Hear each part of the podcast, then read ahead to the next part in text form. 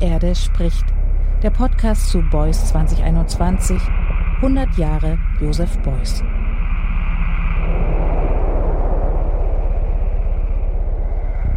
Beuys on Off. That's the name of a cross disciplinary art project initiated by the Goethe Institute in Tokyo. It's to commemorate the centenary of Joseph Beuys. It's to have a close look at and to critically reinterpret his utopian concept of Eurasia. For Beuys, Eurasia was an imaginary place, a virtual thought space where the divide between East and West, between intuition and rationality, and countless other formative binaries could be overcome. It was a place whose name he wrote in capital letters to distinguish it from the existing landmass. To show he meant something different from the real and contested geopolitical entity at the center of long standing imperialist enterprises, most recently manifest in Vladimir Putin's neo imperialist dream of a Eurasian Union. For Beuys, it was the imaginary place of shamans who heal and of nomads who know neither borders nor nationalities. It was the site of his mythological healing at the hands of the Tartars, the most contentious of his fictions that Beuys considered an integral part of his artistic practice. Why was it, why is it contentious? Because Beuys blurred reality with fiction. On the one hand, he really was in Eurasia, on the Crimean Peninsula as part of Hitler's campaign for world dominion. On the other hand, he made a fictitious Eurasia the site of his imaginary scenes of healing and transformation. Some people think of this gesture as an irresponsible act of historical denial, while others consider it legitimate in the context of art. Beuys on the mark, Beuys off the mark. Switch Beuys on, switch Beuys off. Beuys online, Beuys offline. Beuys on, Beuys off, Beuys on off. For DJ Sniff, a Tokyo based musician from LA, contemporary Eurasia is also a place once real and imaginary. Since the pandemic coincided with his invitation to explore the sounds of Eurasia, he has been working from his home in Tokyo instead of traveling across the region. He's been working with only voices, music, sounds, and other material traces to capture a sense of who Beuys was, how his work is transformed over time, and above all, what Eurasia is, what it might be, what it could be or become. And with that, I'd like to bid you a warm welcome to the fourth episode of Die Erde spricht, The Earth is Speaking, the podcast series of the centenary program Beuys 2021 100 Years of Joseph Beuys. I'm your host, Annegret Richter, and I'm very pleased to have you with me. Here, in over 20 episodes, we invite artists and writers to engage with Beuys in the form of reflection, conversations, research, performances, and sound works. The various interactions and confrontations you will experience are all as different as their authors. In our fourth podcast episode, DJ Sniff explores the sound and ideas of Beuys as they survive on records in relation to his own music and the soundscapes of his everyday life. He takes records as objects and vehicles, as a point of departure for thinking about the music business and the business of making music, and for reflecting on both of these as social practices that bring people together across the world, even or perhaps especially during a pandemic.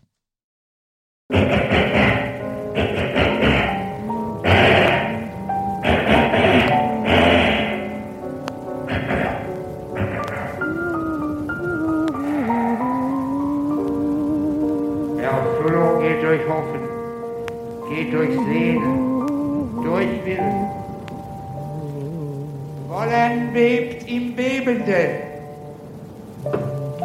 bebt im Bebenden webt, bebend. Webend, bebend.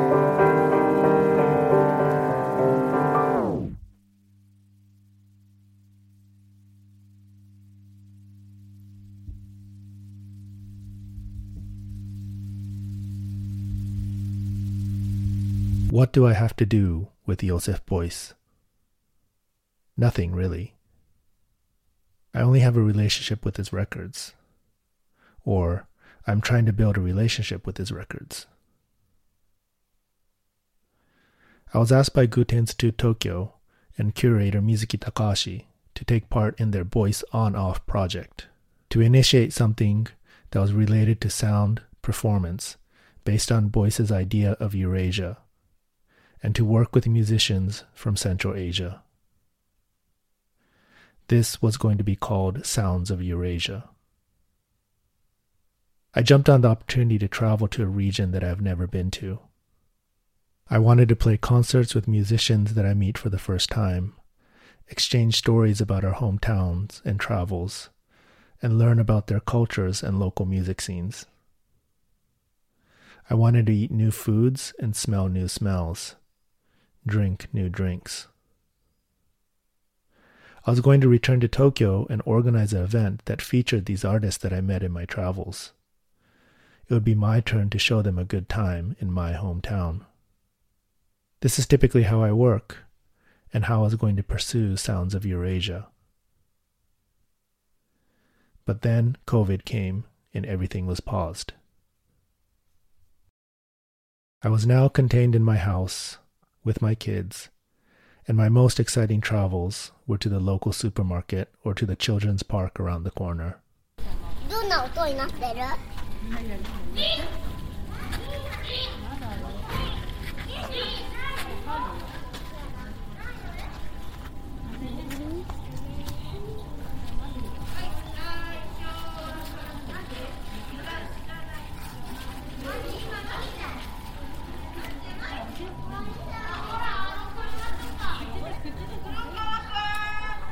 To try to feel somewhat connected with my past as a musician, I started recording sounds.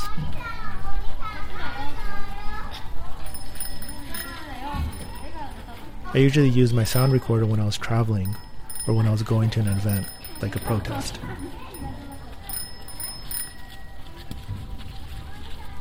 I usually recorded sounds of locations that were far away or foreign. They were meant to be documentations of the unusual were the sonically unique.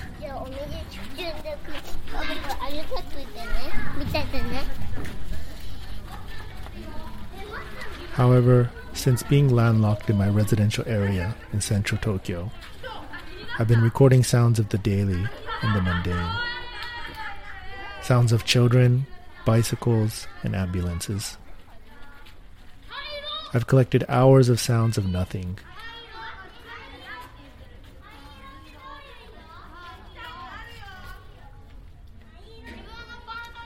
But I came to realize that these were the sounds that were filtered out of my other reality hours of communicating over the internet.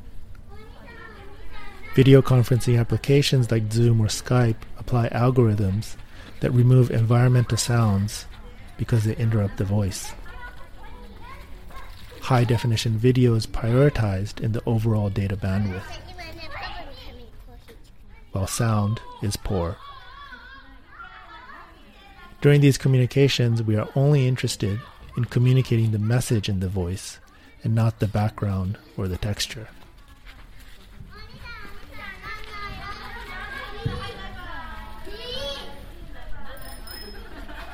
As a turntablist, my interests have always been in what appears together with the foreground or the represented, but quickly recedes into the background. As I spent hours in front of my computers to attend meetings and watch presentations about Joseph Beuys, I realized that he is perfect for the internet age. His work thrives within the transmission of high definition images and concepts. But what about his sounds? What are the sounds of Eurasia that I'm asked to address?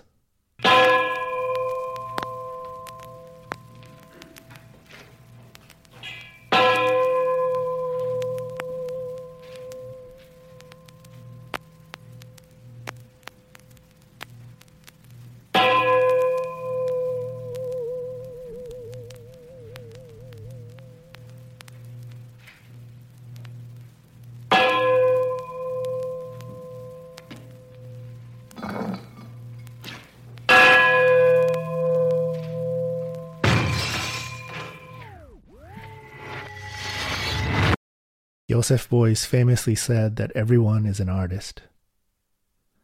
And like every artist around the world in the last year, I extended my practice in online shopping. I started to collect vinyl records of Beuys, which were sold mostly on the secondhand market at a much higher price than their original retail price. One of his records, Ya Ya Ya, Nay Nay Nay, from 1970, made the most expensive record sold on Discogs list for 2020 November, going for nearly 2,000 euros.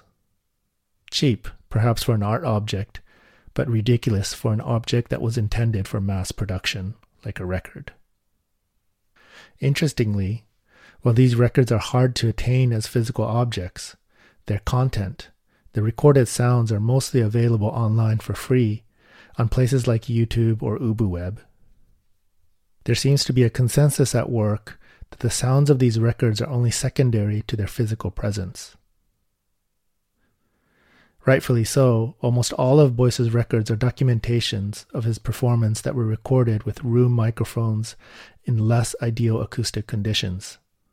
Some of the recent records try to compensate this with extensive mastering work to improve the sound.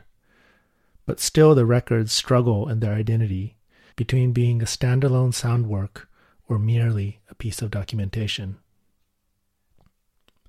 But how can we separate the sonic from the objecthood of the record?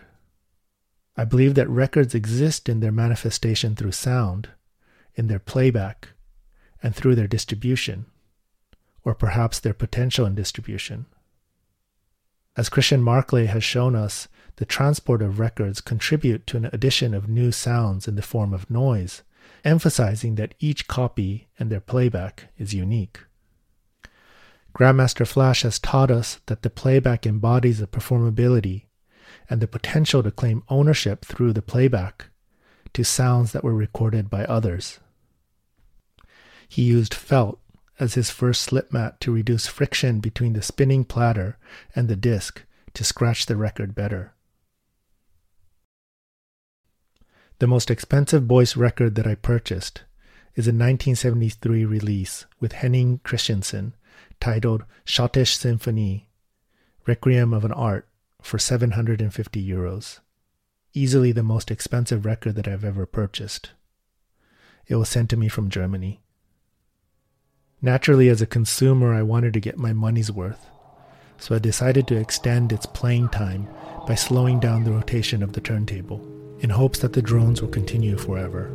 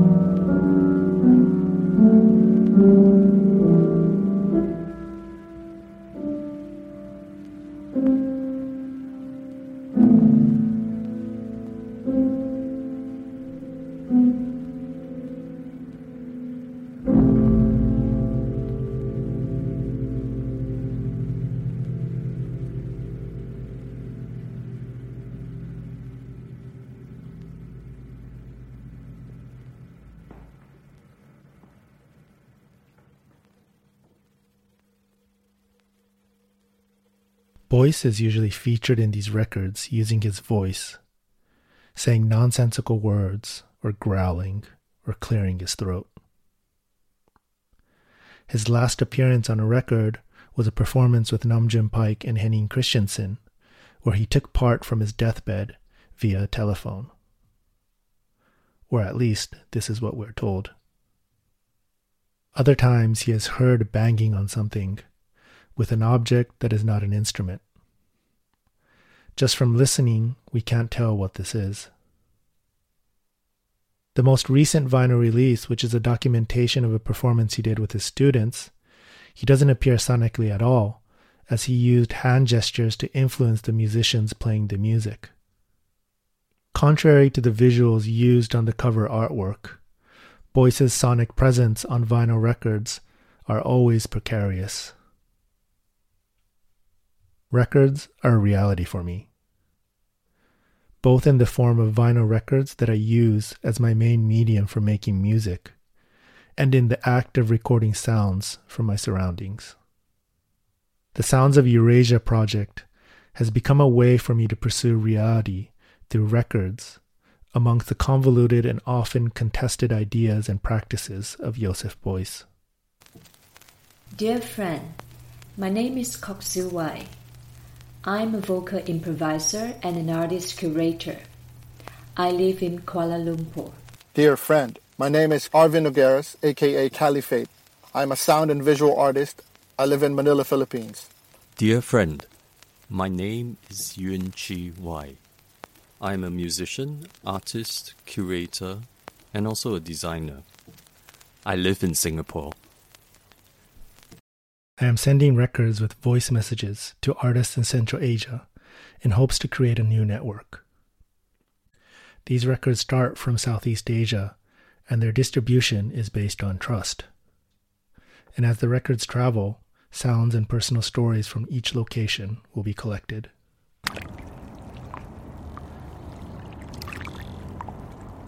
I hope these records will bring the background to the foreground and emphasize what gets erased through digital means of communication.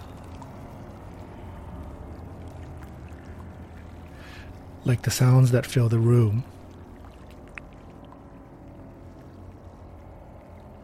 or the external sounds that the software recognizes as noise.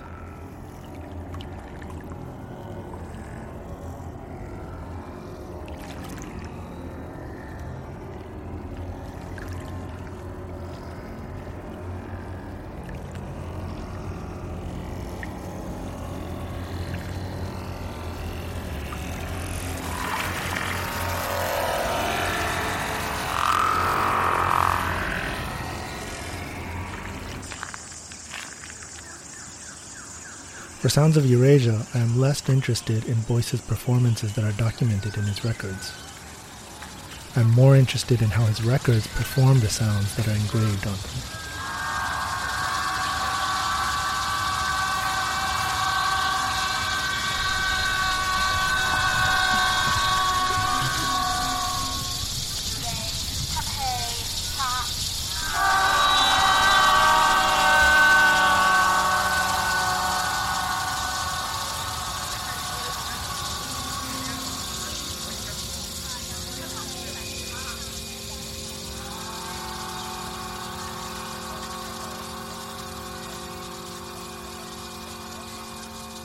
Can these traces from the past become materials for something new? Something that happens in the present.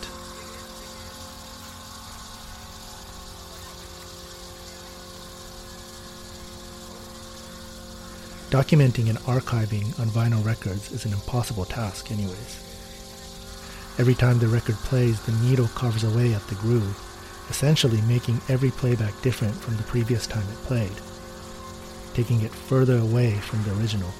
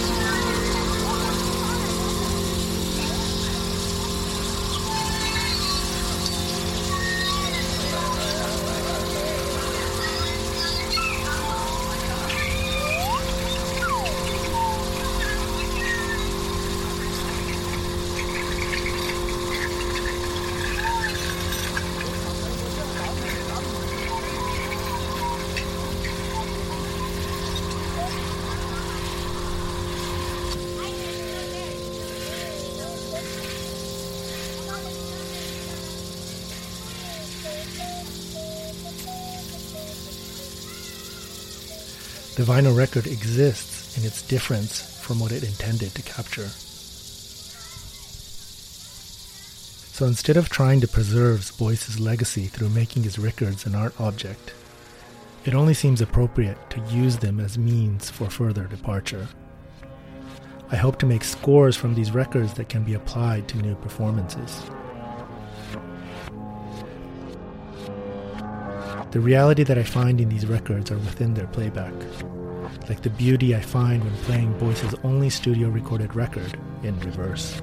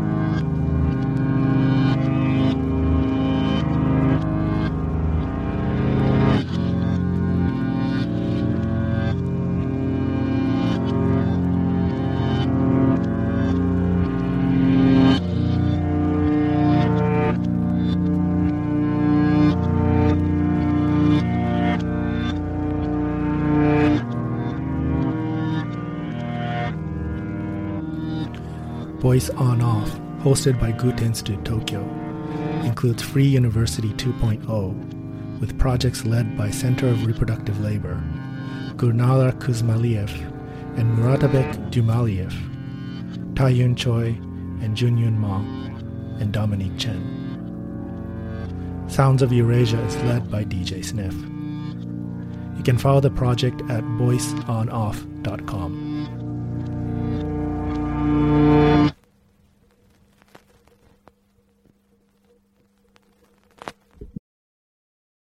Considering how devastating the pandemic has been on so many fronts, it always feels difficult and fraught to think or talk about what we may have gained by the experience of reduction, of withdrawal, and loss. Yet, one thing everyone seems to be talking about at the moment is a heightening ability and a seemingly universal yearning to listen, to listen attentively, to listen closely. The visual overload has become so extreme that people are turning away from the screen. Everyone seems to have the same sense of being connected to one another, both in that act of listening and in the things we listen to. That is, the sound that are immediately around us and those shared with us by people around the world. Not to mention the recorded sounds passed down around along in through time. Sounds exalted. Sounds of the everyday, the mundane, the banal, the barely perceptible, the noise, the silence. So we've listened to DJ Sniff's evolving thoughts on bringing to the fore sounds from the various layers of time and matter. We've heard him explore ideas on finding and hearing the music inherent in those sounds, or of transforming existing, ever shifting music into new music. In reflecting with him, you get the feeling that this is where it really makes sense to switch Beuys on, so to speak. This is where it becomes meaningful to listen to Beuys records, many of which are available online, and to engage with his thoughts, because Beuys is probably at his most accessible and his most truly transformative when it comes to the question of working with what we have. When it comes to working with the people and the things around us, all the trauma and traces in order to make things different, and ideally more humane, more connected. Which takes us to the theme explored in the next episode of Die Erde spricht, The Earth is Speaking, our podcast series of Beuys 2021. Here, the Hamburg based art writer and podcaster Ralf Schlüter takes a close look at the most famous of Beuys aphorism and, in this case, axiom Everyone is an artist. Many of you will know Ralf from his extensive work over the years at Art Magazine and his recent podcast series Zeitgeister, der Podcast für Musik, Kulturgeschichte und Gegenwart. Zeitgeist, the podcast for music, cultural history, and the contemporary. In his episode, Ralf combines his broad knowledge of contemporary art with his long-standing in-depth inquiry into the ideas and practice of Joseph Beuys to have a close look at how Beuys' key idea relates to art and life, now with a special focus on the Indonesian collective ruangrupa, curating the upcoming Documenta in Kassel next year. I hope you will join me again for the next episode in the series. Die Erde spricht. der Podcast zu Beuys 2021, 100 Jahre Josef Beuys.